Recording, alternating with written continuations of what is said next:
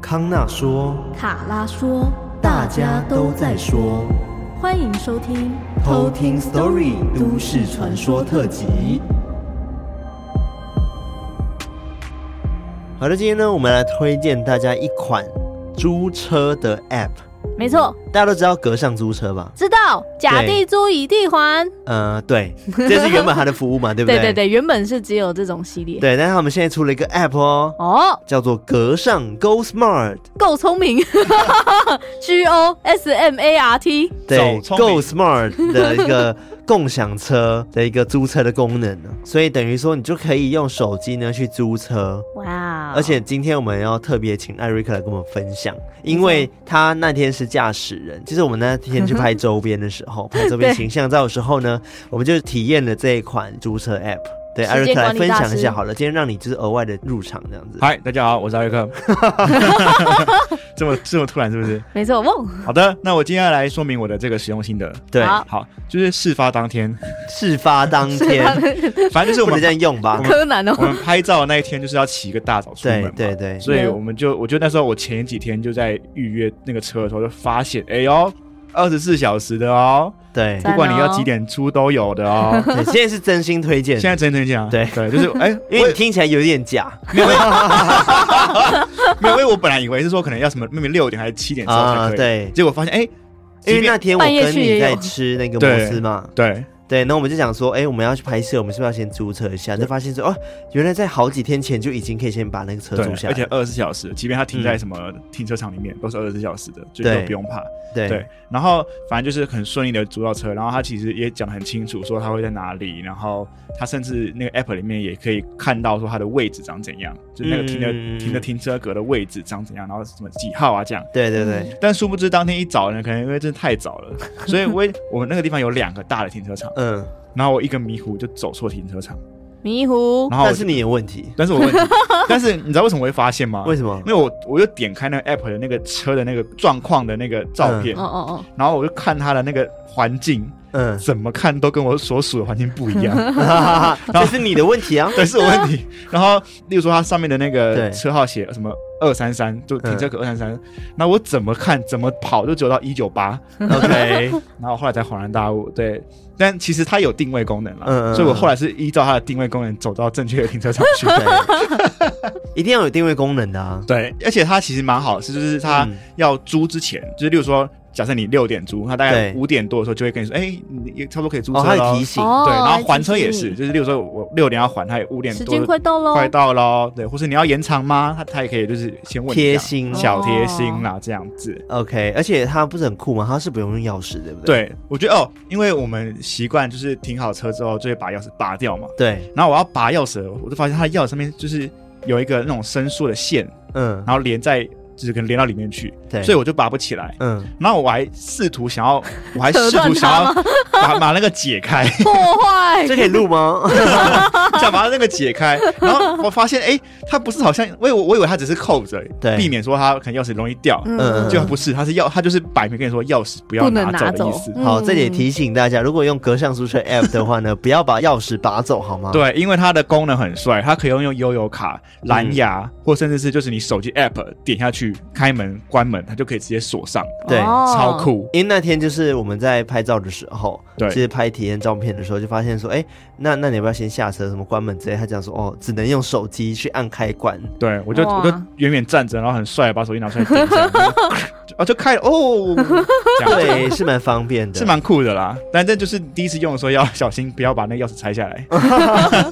应该是只有你会有这样的问题，对，就是你可能在使用 app 之前，你要先阅读好它的那个，使用规则这没样，错，对，而且它其实车内我们自己是坐车的人嘛，对不对？对然后其实车我觉得也算是蛮干净的，对，嗯舒舒服服，对，其实他们也有讲到说，就是他们有在高规格的烫烫清消的一个动作，烫啊哈烫清消就是等于什么，说每次还完之后呢，他们也会去进行消毒、烫消毒。清消，哦，每一趟都会去给它消毒这样，对，因为现在防疫的关系嘛，嗨所以其实这一点很重要，尤其是这种租借的对啊的东西，所以这些消毒是很重要。嗯但是他们有注注意到这一点，所以他们每一次呢都会进行车内消毒。嗯，赞。对，因为之前我们也有机会去租车的时候，有发现，就有时候会有上一组客人留下了一些什么饼干屑啊，或者什么卫生纸啊，我们不是之前遇过这种东西？ 对，对，那但格上就没有这个问题，因为他可能就是很会清销这样，嗯很赞。赞哦。然后我觉得玛丽其实也还算不错，嗯，对，虽然说它它的车款是这种比较正常的车款，就是合理，但是就是你不会让你觉得它踩也踩不动，就是吹不起来那种感觉。嗯，对我一吹下去，感感觉我就是拓海上身，哇什么是塞，透海？藤原拓海卖豆腐， A 一八我六，能我能豆腐豆腐豆腐豆腐豆腐我知道这首歌啊。对啊，就是就是那个故事啊，头文字 D 啊， 对，哦，OK 好没事，好，最重要的是呢，他们有提供给我们的偷听客们呢一些优惠，太赞哦棒了啦，真，的就是你在注册完之后呢，可以输入一组优惠码哇哦，哇哦 TKS 二零二二，复述一次， TKS 2022嗯对，你可以获得呢三张的五十元的抵用券哦，三张五十元等于多少钱？ 150，元。哇哦但是，呢，一次只能使用一张抵用券哦。哇，而且抵用券呢，只能折抵时数，不能折抵里程费用。只能折抵时数，不能折抵里程费用。，所以请大家就在使用上面的时候一定要特别注意。但是呢，哦我觉得这个五十块还是蛮好用的。对啊，对，而且三张哦，五十哇哦块其实蛮多的哦。可以开三次车哦。对哇哦，那想要下载这个格上的 Go Smart 的 App 的话呢，其实，在 App Store 或者是你是 Google Play 呀，都可以没错下载到这款 App。猛掉，再来呢，还有还有一件事情，差点忘了讲，哦就，是呢，这一次格上租车呢，他们也提供我们抽奖。什么？这个抽奖，难不成是抽一台新车？我要，嗯我要我要那我们自己会先抽 奖，直接黑箱，直接 黑箱。黑箱，不行这黑 样箱，没有了，没有抽车，冷静。好，这次我们要在 Discord 里面呢，一样在 Discord 抽奖，抽奖我们会抽出三位，然后可以获得价值总共三百元的租车券哦。哇，对，就是会有一张一百元的租车券跟四张五十元的租车券，哇，对，好都可以免费送给大家。赞啊，是的，所以想要抽奖的人记得到 Discord 呢，相关的抽奖时间我会在 Discord 上面公布。那我只要按一个键就可以抽奖喽。赞哦，对，那以上呢，这两个优惠码都是限时优惠哦，所以你不能在一年后你听了节目再来输入这个优惠码就没了哦。 所以你现在听到就赶快输入起来就对了。没错，好，那介绍完刚刚的格上租车的这个租车 app 之后呢，我们要来回到我们今天的主题啦，都市传说。没错，是的，那今天呢是卡拉来跟我们说都市传说。没错。我今天要讲的这个都市传说，也嗯是台湾非常有名的一个传说。嗯，我一讲出来，大家一定有听过，但是对它了不了解呢，可能又是另外一回事啊了。对，早上有听你讲了，但是其实我一直都知道这个都市传说，但我并不了解它的故事是什么，对我也是听，过它的名字，对，包含说我们可能去看嗯一些音乐剧啊，或者是什么对影剧，其实都有很多出题材现对都有出现这位， 直接变这位这位这位传都市说传人物对，她叫做林头姐。嗯，没零错头姐，那一样会在我们一则偷听课的故事之后，再来跟大家好好的介绍一下。嗯，那今天投稿的这个偷听课叫做雨天，雨天，哎没，错，又之他前的，雨天吗？没，错，这个雨天，哦，他的故事都很精 彩，没错。然后他没有留言，因为他那时候是投稿一大堆哦， 哦直接，OK，分散在各处这样。那这个故事其实是跟他爸的好朋友啊有关，是发生在他爸的好朋友身上，然后其实也蛮难过的，啊又是一个悲伤的故事，，对，有一种，悲伤。好了，那我们接下来就来偷听 story。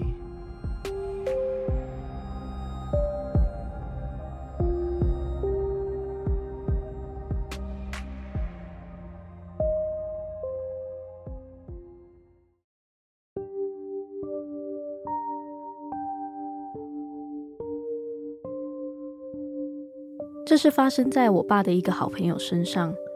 一个很真实也很悲伤的一个故事。但因为是小时候听到的，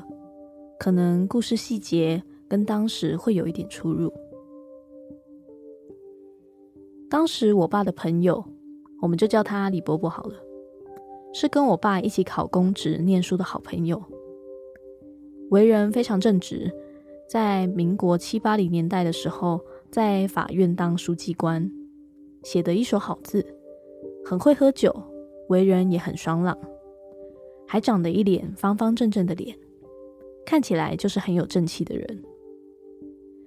李伯伯平常也有在运动，身体非常健康。当时为了帮助我爸，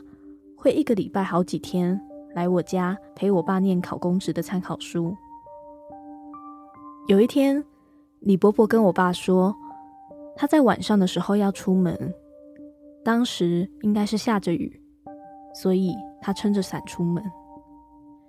出家门之后，就看到他家门斜对角的路灯下，有一个穿着白衣、长头发的女子站在路灯下。因为天色非常暗，又下着雨，他就觉得那个女子身影很模糊，有点透明，但又带着一股说不出来的怨气和害怕的样子，站在路灯下。奇怪的是。明明在下雨，但是女子的衣服完全没有淋湿，只是长发垂在眼前，看不到她的脸。就这样，两个人僵持着。李伯伯看了一阵子之后，发现那个女子好像很害怕他，看起来也没有想要干嘛，他就撑着伞继续往巷子的另一端走过去。这时，他回头再看了一下。发现那个女子从头到尾都用头发盖着她的脸，朝着她的方向一动也不动。虽然应该正常人看到这个场景都会觉得非常可怕，但因为李伯伯觉得他平时也没有做什么亏心事，所以就不害怕他，还把这个遭遇当做下酒菜的话题一样，爽朗的讲出来分享。后来，李伯伯又补充说。他有去问看得到的朋友，那位灵体是怎么回事？他的朋友说，李伯伯整个人有一种金光闪闪的气场，是气场很强的人才会散发出来的光芒。可能那个女子是附近的幽灵，被李伯伯的气场震慑到，很害怕，但又不敢做什么，所以只好躲在那边等李伯伯走开。但是。也有可能是冤亲债主，要李伯伯平常要小心。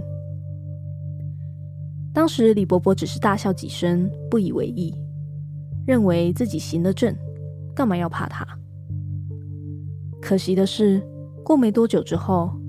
我们在晚上接到了一通李大嫂打来的电话，她说李伯伯晚上出去喝酒之后，因为喝太多，又坚持要骑车回家。骑到一半的时候，就突然中风，自摔摔到路上，被路人发现就送急诊。现在脑溢血陷入重度昏迷，问我们要不要去看看他。我们一到医院之后，我看到李伯伯整个人躺在床上，插满了呼吸管，整个头发也都被剃掉，被纱布一层一层的包着。眼睛微微半张的昏迷模样，跟他平常那种潇洒不羁、大口喝酒、吃卤味的样子完全不一样，真的非常难过。虽然不知道是不是那个路灯下的女鬼最后找上了他，但真的再次奉劝大家：酒后不开车，开车不喝酒。这就是我今天的故事。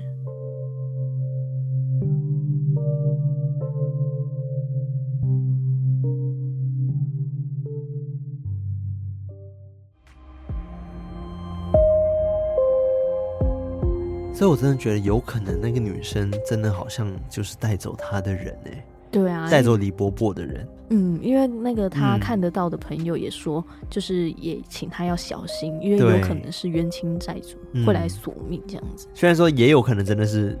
嗯，路过的路过的呃灵灵体，体之类的，嗯，但我觉得最重要的还是最后那一句话：对酒后请不要开车。对，开车不喝酒，喝酒不开车，是的，这个真的是要注意哈。没错。而且他其实也有提到说，因为当时的酒驾还没有抓的那么严格，嗯，然后也没有代驾的那种概念，就是我们有时候会说要请那个代驾嘛，计程车代驾嗯等等的，但那时候的那个观念还没有那么发达，这样嗯子。嗯嗯所以造成这样子的情况，嗯对。但不管怎么样，还是开车都不要 喝酒对，喝酒不要开车，对，对啊，完全不行，这真的是因为我们有听过太多案例是关于就酒后开车，然后害了自己的朋友这样子。对啊，好啦，那今天你要讲都市传说、嗯是零头姐 嘛？对，我很就期是这待欸个耶、零头姐，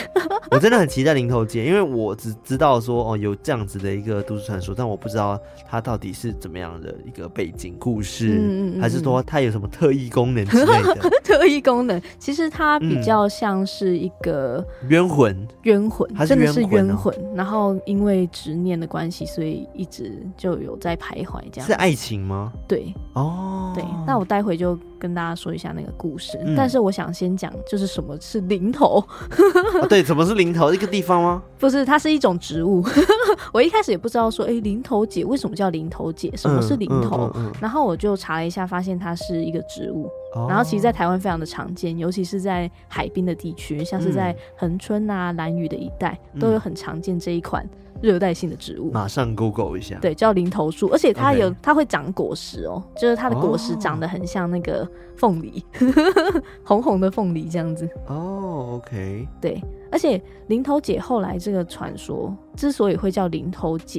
就是因为她的死亡的方式是她在那一棵零头树上上吊自杀，所以大家才会尊称她为零头姐。嗯嗯嗯，对嗯而且后来也因为这个传说，所以在很多台湾的乡野故事里面，“零头”这个词几乎就代表着女人很苦命嗯这样子的一个含义，然后也默默的变成苦命的代名词，这样。哦，有这样子的说法，难怪对我知道啊，可能是台湾人都会比较知道零头姐这号人物这样嗯子。嗯嗯对，好像很常他们讲什么零头姐，然后我们就开始笑，我不知道为什 么，嗯，为什么是笑是不啊是？跟他故事有关系？是旨意说可能他太爱一个人，然后怎么样之类的吗？不知道，可能听过你的故事，我可能就知道了。来来来，我现在就来讲，就是它的那个故事。嗯其实它大概是可以分成两种版本，嗯然后第一个版本我把它叫做负心汉版， ，OK，对，就是也是比较广为人知的一个版本嗯这样子。然后它故事是这样子的：清末的时候，在台湾台南的赤坎楼西南方住着一个寡妇，她叫做李昭娘，然后还有她的三个孩子。嗯然后李昭娘的丈夫陈明通在渡海到中国大陆做生意的时候，因为海上的风浪太大，所以他的船只翻覆在黑水沟，也就是台湾海峡里坠海而死。那在丈夫死掉之后，李昭娘就靠着她死去丈夫的遗产啊，然后独自抚养三个孩子。这个时候，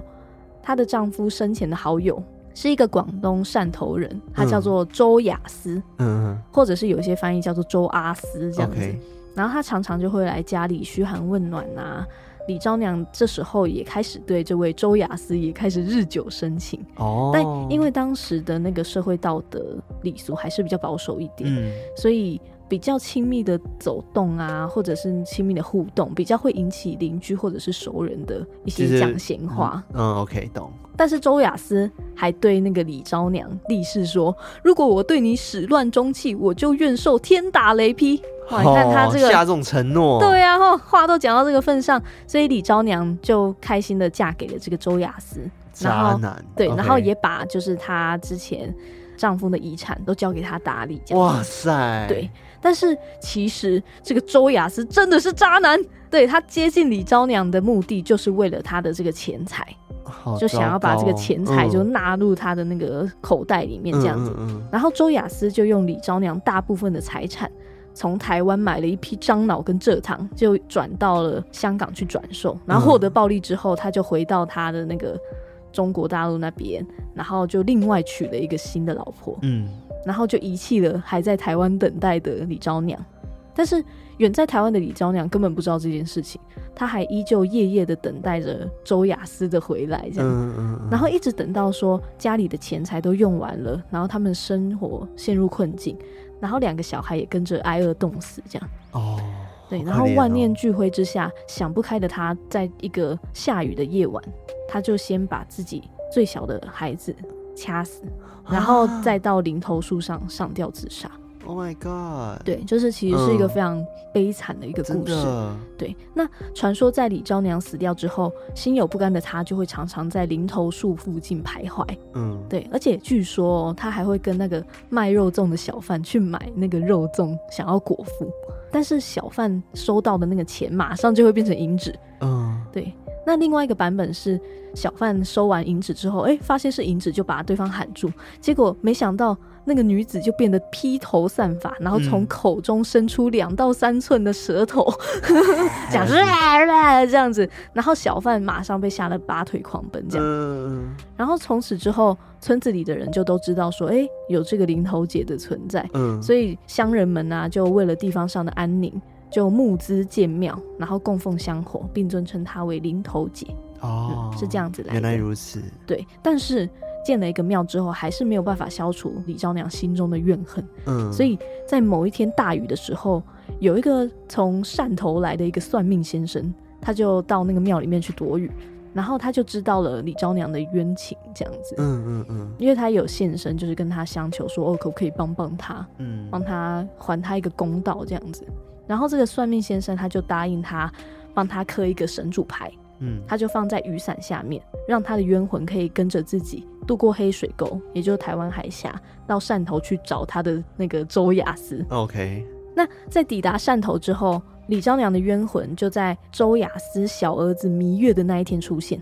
然后在家中开趴的周雅思就大吃一惊，想说哇你怎么会出现？然后嗯马上就被林头姐附身，在厅堂上喃喃自语之后，最后拿起菜刀杀死自己的老婆跟两个小孩，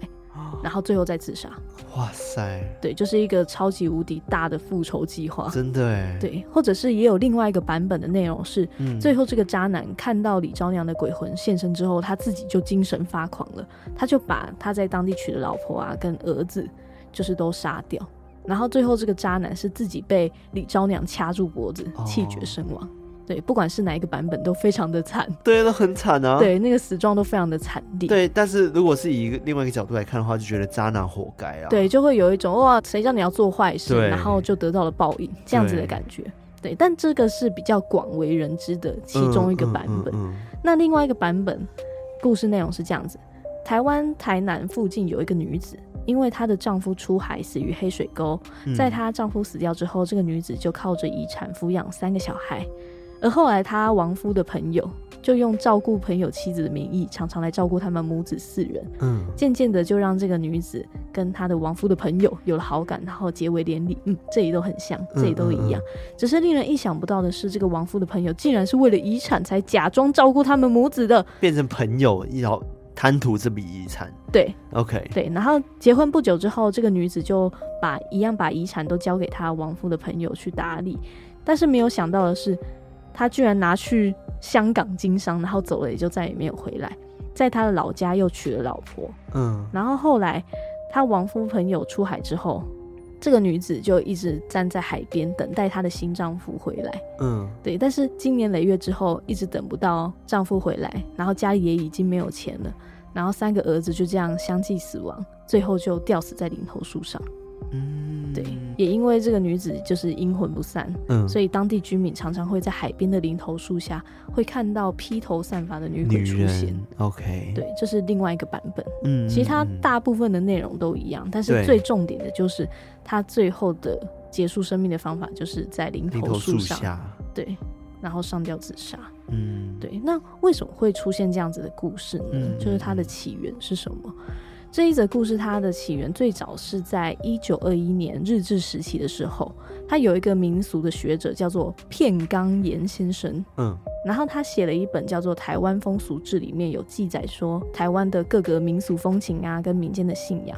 但是在这位片冈岩先生的记载当中，只写到说林头街死掉之后，鬼魂在林头树附近游荡徘而已。徊，对，就是还没有提到说林头姐后面有什么样复仇的桥段。嗯嗯嗯嗯这是后来，就是有其他人在撰写或者是在手抄的时候，就是另外再加进去的东西。对，所以刚刚说到比较广为流传的故事版本，是一位叫做廖汉成先生他在一九五零年代写的《林头姐》这一本书，嗯，但后来它是收录在一九七二年连小青主编的一本叫做《台湾四大奇案》之一。嗯那这四大奇案有哪些呢？就是林头姐是一个，然后另外还有陈守娘显灵，然后吕祖庙烧金，还有周成过台湾。这个是当时他被收录在台湾四大奇案的四个奇案。哦，对，然后他其中林头姐这个故事跟台北的那个传奇故事《周成过台湾》，就是他们嗯情节其实非常相似，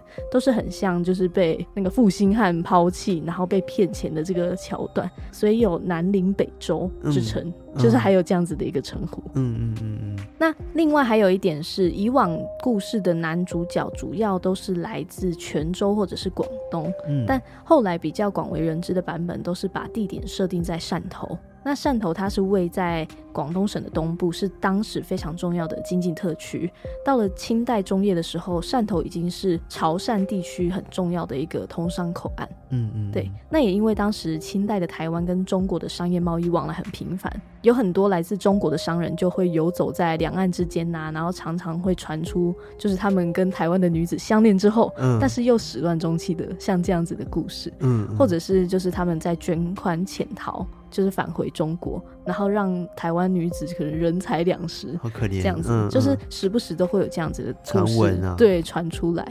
然后或者是说，欺骗林头姐的是一名中国的少年士兵。那他的士兵职务因为经常调动，这样子的性质就跟刚刚讲到那个商人很像，嗯就是有那种漂泊不定的这个感觉，都只是把台湾视为占据的一个地方。嗯嗯嗯像这样子，就是可能常常发生始乱终弃啊，返回中国这样子类似的故事，其实都反映台湾在当时移民时期的这个特殊的社会状况。嗯嗯嗯其中，在廖汉成的林头姐的那个故事情节里面，也有写到说，他这个故事里面的渣男那个周雅思，他是前往香港做生意。那为什么是哦香港呢？他其实也有一点历史的缘由。嗯就是在一八六零年之后，台湾正式对外国开港通商，然后主要的出口品就从原本的米跟糖变成茶糖跟樟脑。哦，我突然觉得好像在看历史课本，我以前历史都读这个、欸，嗯嗯，就不知道你有没有经历过。应该有啦，对，就是都会学到这一段，就是那个茶糖樟脑。对，我记得我记得，因为那时候我来台湾读先修班的时候要读台湾历史，对然后对我好对像记得有这一段，对，应该会读到这一段，因为我看到这一段我也非常的有印象。嗯，然后茶糖樟脑就成为台湾的三大作物，嗯所以这个故事里面，周雅思才会拿了林头姐的财产之后，把钱投资在当时台湾的贸易非常重点的樟脑还有蔗糖上面。嗯，然后当时樟脑会透过厦门去输往中国大陆，那嗯如果要输出到其他国家的话，就会从香港转出去。哦，对，所以当 OK 时周雅思才会想要把钱转到香港，哦就是因为这个原因。 OK 了解，那为什么这个林头姐的故事会变得那么有名呢？那当然是因为会有一些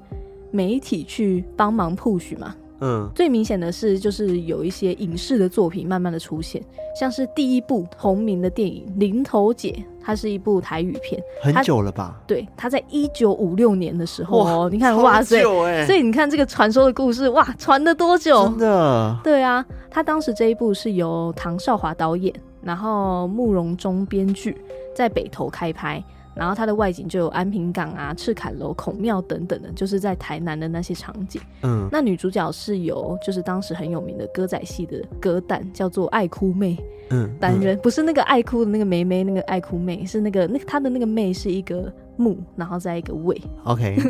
的那个字，爱哭妹。 OK 然后爱哭妹的本名叫做陈秀娥，然后她唱腔就是非常的悲苦，然后她的哭调也很动人，所以在当时大家都很有印象。嗯嗯另外是在一九七九年的时候，我们歌仔戏的国宝杨丽花，她也有演出林头姐，嗯，哦，是哦，，对，然后就哦让林头姐的这个故事更广为人知。嗯嗯嗯，然后到了一九八八年的时候，有另外一个版本的《林头姐》电影开拍了，然后它是由丁善喜导演，还有影星施思诗思对主演的一部电影。 ，OK，但是这个版本的林头姐感觉更加的悲惨，你说它内容就有稍微改变，对，然后更加的悲惨。嗯嗯嗯，就是前面的那个故事情节可能都差差不不多，多但是到最后的时候，是她的那个老公的朋友嗯把她老公谋杀掉。然后为了对那笔财产，对，就是她其实一开始他们家都好好的，嗯但是她是勾结那个日本的警察，然后嗯嗯嗯把她的老公就是谋杀掉，然后弃尸在河里面之后，她又想要对就是这个女主角，她是叫做柳素云，她就起了色心，然后又想要侵犯这个女神，后来就不小心在这个争执当中把柳素云杀掉。嗯，对，那这个渣男他就为了隐瞒此事，就把柳素云的尸体悬吊在林头树上，嗯想要伪装成是自杀身亡的案件。哦，对，然后一切都非常的惨。但是大家不要担心，他的这个所作所为都被他们家非常忠心的女仆阿秀给发现，嗯然后就去求助卖肉粽的阿旺跟他的妈妈，就想要帮这个林头姐报仇。嗯，嗯对，嗯这个是大概电影的那个大纲。哦，哦，我也有看到，就是那个林头姐那个电影的海报，我觉得都非常的美，整个都是仙女的那个感觉，就是林头姐的形象一直都是很仙女的感觉，看起来非常凄美。然后海报上面也有两行诗，它写着“赤坎楼前影飘零，林头之上寄孤魂。问君可知青底事，今宵月冷半倚门。”感觉嗯就非常的凄凉。对，一直到今天，其实林头姐已经有被改编成五部电影，然后三部电视剧，所以很多人都讲说，哇，其实林头姐已经是台湾影坛的第一鬼后，就因为她演过太多的电影电视剧了。嗯，的确是哎，其实我们也可以看到说，透过这些可能书籍啊，嗯， 然后戏曲啊、电影，然后就让这些林头姐的都市传说更加被大家去看见。嗯，然后嗯也让大家可以一直去传颂这样子的故事，非常嗯符合都市传说这种人传人，，对传来传去的这个概念。嗯，但是也随着这个时代的流转，就是其实这个传说也面临一些困境，就是变成说像我们一样，就是很多人知道听过林头姐，对，但是不是真的很了解说就是为什么叫做林头姐，嗯或甚至有人不知道什么叫林头树，跟我们一样。对，真的我不知道，对，因为其实这个零头树对于零头姐来说，算是非常重要的一个核心的一个 概念。嗯，嗯对，，因为在这个故事当中，它是灵魂附灵的一个地方。嗯，然后其实也有一个台语的俗谚叫做“灰靴拿桃，没西心什么意思？就是火烧零头，然后嘞，”，也不会死心。哦，就是说，你就算用火烧了这个零头树，我也不会死心。呈现了这个零头树非常强韧的生命力，然后也就是在讲说，零嗯林头头姐姐，对这个故事当中，它里面暗藏着受困女性啊，拥有那种很强大的精神能量。所以大家其实，在想到林头姐的时候，很多人其实第一个想到的形象就是一个非常悲惨、嗯一个命运的女性。嗯但其实她另外一个想要表达的一个意象，应该是非常强大的一个韧性，就跟林头树一样。哦，他还是有他很执着的地方，这样子，对，那从另外一个警示的角度来看这嗯个故事的话，这个林头姐的故事也是在劝告大家说，真的不要做坏事。他他的意思是讲说，如果你像零头姐遇到了这个惨事的话，就是那些坏人的话，然后零头姐就会来报仇，然后才会带到说不要做坏事，不然零头姐就来找你的意思，是这样吗？对啊，就是不要做坏事，不然嗯都会有报应这样子，只是早晚的问题。嗯，对啊，所以就是不要心存侥幸，夜路走多就会遇到鬼，嗯就是这个概，念。嗯然后也提醒大家说，不管怎样都要心存善念。不然就是真的是人在做天在看这样，嗯不是未报是时候 未到，对这个概念，其实这个故事也是有这样子的寓意存在的。对，我觉得应该是因为在以前年代，女性是有被打压的状况，对不对？以前啊，很以前我多说在很久很久之前嘛，对啊而且这个故事是一九五六年就有开始上有电影在演这部剧欸嘞、对啊，代表说它可能在更早之前是流传的嘛，对不对？嗯嗯所以我的意思是说，在那个年代，可能女性的确没有像现在比较 有权威这样子，所以他们被打压，尤其是遇到男性。骗走他们钱什么的嗯这种状况，其实他们是很无助的，嗯，是没有人可以帮助他们的。对啊，所以我觉得他真的算是一个蛮有代表性的一个传说，嗯就提醒说，就是我觉得他有渐渐的好像有带到女权这个东西 耶，我觉得可能是因为嗯我我们是从我们现在的这个时代的角度去看，对所以才会联想到这个部分。嗯如果是单看这个故事的话，我觉得可以直接从这个故事去反映出，就是在当时台湾社会的价值观是怎么样子，嗯，就可以变成以这个角度去看，说那个时代他们的想法是什么，嗯嗯对嗯，大概是这样子。哇，我我真的第一次听过这个零头姐的故事，对啊，我也是真的第一次那么的完整的去查这些资料，嗯而且我在看到那个就是他们翻拍的那个电影啊。嗯，我就会觉得好想看哦， 就我觉得那个剧情哇，真的是感觉很精彩耶。应该是黑白的吧？对，可能是黑白，嗯嗯嗯，哇，有机会可以挖出来看一下。对啊，感觉可以再看看这样。对，但其实到现在还是有很多题材都会用到零头节。对，就是其实只要提到台湾知名的民间传说，其实都大少不部了分她对，都会再提到这位林头姐。嗯对，哇，我真的觉得就是都市传说真的都很有趣，嗯就每一个背后的故事意义都比想象中的还更大一些。，对啊，常常我们都会觉得说，对哦，这个故事大纲就哦，大概就是这样子吧。但其实你从不同的那种小地方去看，就会发现说，嗯哦，原来它可能衍生出很多我们不知道的一些小知识。 对，虽然有些听起来真的很荒 谬，对，但是就觉得它其实真的有带给台湾人很大的影响。对，其实默默的就是反映出就是台湾人的文化。对，就渐渐从我们每一集做都市传 说，然后开始了解都市传说的真理。真的， 直接那个真理度就几趴几趴在慢慢增长这样。 嗯。好，那我今天关于林头姐的这个都市传说就到这边。好的，在我们节目结束之前呢，我们要先来就是感谢我们的干爸干妈干好的，那我们要先来感谢呢，在 Mixer Box 赞助我们的干爸干妈。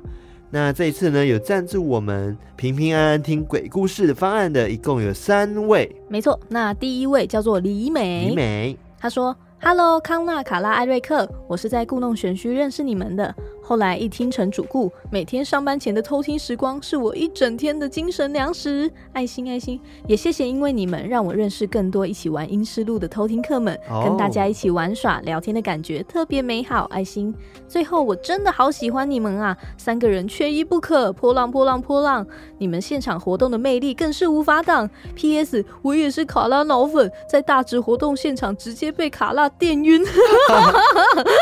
听到你们在制作节目的艰辛，身为粉丝，想以这小小的赞助感谢你们的陪伴。康纳、卡拉、艾瑞克，最棒喽！谢谢李美，哦感。谢李妹。 哦，说到活动啊，就是我刚刚本来忘记讲了，就是我们在九月十号呢、嗯会有一场 live podcast 哦，没错又是一场见面会哦。哇哇哇因为哦！这一次呢是在那个松烟的文创园区。嗯那边有一场 live podcast，哇哦就是见面会啦， 算是见面会吧。对然后一样，我们三位会出席哦，然后欢迎大家来参与这次的活动，它是免费，也不需要任何的门票。没错，重点是呢，它这一次的风格好像是跟露营有关系，哦先彩排露营呢。 对，希望大家可以来陪我们度过那个晚上，因为它是晚上的七点半，然后到嗯九点， 没错，所以欢迎大家来找我们聊聊天，然后拍拍照 这样子。如果错过上次活动觉得非常可惜的话，这一次就可以来看看我们。对，因为上次有人说，就是我们好像太晚讲了，嗯所以他们来不及来或者请假。呜。呜呜呜那我们今天提早讲喽，记得要空下来。你们现在听到这里的话，行事历赶快先写起来。没错，九月十号在松烟，我们在晚上七点半呢到九点呢有一场 live podcast，、嗯，然后欢迎大家来找我们玩，还是免费的，不需要任何费用哦。没错，佛富有，对，好，我要感谢下一位了，刚趁机工商了一下。 对，那另外一位呢，赞助我们平安听鬼故事方案的叫做小白菜学长。小白菜学长，对，他说呢，从你们的集数还在个位数的时候就开始收听了，也有听其他类型的 podcast，可是真的最喜欢你们，真的非常用心的在经营，不管是气氛、故事、加补充内容还是 BGM 都很到位。最重要的是你们的声音都好好听，尤其是卡拉活泼还有开朗的笑声。对我就是爱卡拉，有点偏心这样。康纳、艾瑞克，别吃醋，我也真心很喜欢你们，没有你们也没有今天的偷听十多力。再一次祝福你们二周年生日快乐，请收下这个迟来的祝福及支持，爱你们。谢谢小白菜学长，谢谢 这位小白菜学长，对卡拉收到你的爱了。赞哦那另外一位呢，叫做 Ruby， ，Ruby，他说呢，谢谢你们让我可以上班边偷听鬼故事，要一直持续做下去哦，加油！耶、谢谢 Ruby，感谢 Ruby，好的，那接下来呢是赞助我们一次性赞助方案的，一共有两位。那第一位呢是 Chris 啊 Papa。 Chris 爸爸，是的，真是 Chris Papa 每个月呢都会支持我们哦，非赞常哦非常爸爸感谢你。他留言这次只有留了三个加油的符号，就是那哦那个个握拳、呃比那个肌肉的符肌号。肉，呃，肌肉，肌肉，肌肉，对，我们收到你的祝福了，谢谢对感 Chris 爸爸。哦，那下一位呢下一位叫做 JP， ？JP，没错，他说。因为我是在自家餐厅工作，每次打烊都会戴上耳机听你们的 podcast。挂号打烊时间只有我一个人，重点是会开启降噪模式，哦，好几次听到起鸡皮疙瘩的时候，都会听到怪声。但当我按下暂停键，才发现是我的朋友来找我啦， 哈哈哈哈！自己吓自己。对，然后他说我是有在 IG 跟你们分享狗狗当天使的 JP 哦。哦 然后他说，从第一集到最新，每天无时无刻都在听，在等最新一集的时候，也听了郎祖云老师的 podcast，希望你们也可以找郎老师来当来宾。哦，感谢嗯推荐，我们再去对听听看。没错，感谢这位 JP。谢谢 JP，感谢大家哦赞助，你们的支持对我们来说真的是一个很大的动力哦，没做下去的错动力。尤其是最近我们还在找房 子，对， 我们虽然错过了那间我们觉得很完美的很工赞作的室，但对是啊我们没关系，我相信会有更好的选择。真的相信一切是最好的安排。是，的，就是我们就是继续找下去吧。没错，找找找。希望早日可以跟大家分享这份喜悦，对然后也欢迎大家，如果有余地的话，也可以抖内我们支持我们，让我们就顺利可以找到工作室这样子。没错，好啦，那我们今天就分享到这边。那喜欢我们节目的话呢，记得到我们的 Apple Podcast、Spotify，还有各大可以收听 Podcast 的平台收听我们节目呢。再来就是欢迎大家到 KBox 上面去收听订阅，因为这样可以帮助到我们今年有机会可以入围 KKBox 的奖项。赞哦， 对，然后再来就是呢，也到我们的 IG、Facebook 还有 Discord 偷听客社区加入我们，成为我们的好邻居。嗯也欢迎，如果你有很多鬼故事、灵异经验，或者是你遇到的奇幻人生经历，都可以提供给我们，投稿给我们。那我们的嗯投稿的连接呢，都在我们的节目 IG 的那个资讯栏有一个连接，点进去，没错，那就可以看到投稿箱。嗯，对，没错或者是你故事太长，也可以直接 email 给我们。对，对，欢迎大家多多投稿喽。那我们今天就到这边，我们下次再来偷听 story，拜拜